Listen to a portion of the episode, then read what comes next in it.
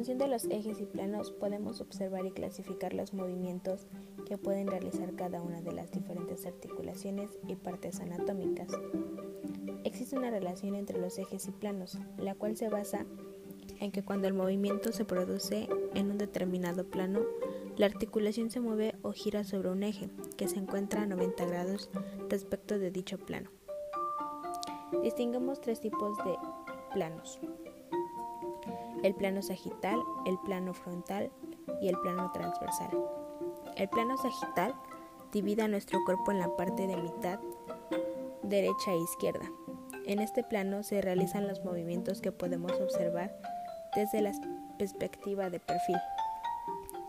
El plano frontal divide a nuestro cuerpo en la parte de mitad anteroposterior y podemos encontrar los movimientos desde una perspectiva de cara o de espaldas.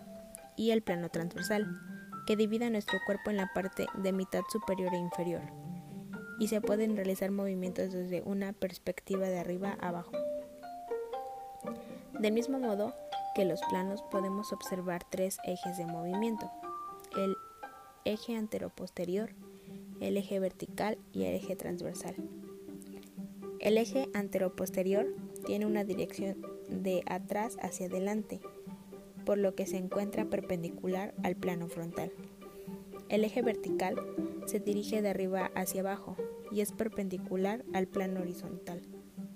Y el eje transversal, que se encuentra dirigido de lado a lado y tiene como perpendicularidad el plano sagital. Distinguimos, como ya hemos podido observar en los puntos anteriores, que existen tres planos y tres ejes, con dos movimientos principales en cada plano. Flexión y extensión se desarrolla en el plano sagital y es la modificación del ángulo formado por los huesos de una articulación. La flexión es el movimiento contrario a la extensión y viceversa. Si realizamos una flexión para que todas las partes anatómicas vuelvan a su posición inicial, debemos de realizar una extensión. Adopción y aducción son movimientos fundamentales en el plano frontal y se produce una abducción cuando una parte del cuerpo se aleja de la zona media. Por lo contrario, si se acerca, el movimiento es aducción. Rotación es el tipo de movimiento que producen en el plano horizontal.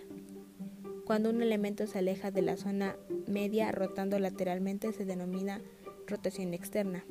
En oposición, si un elemento se acerca rotando mediantemente se denomina rotación interna.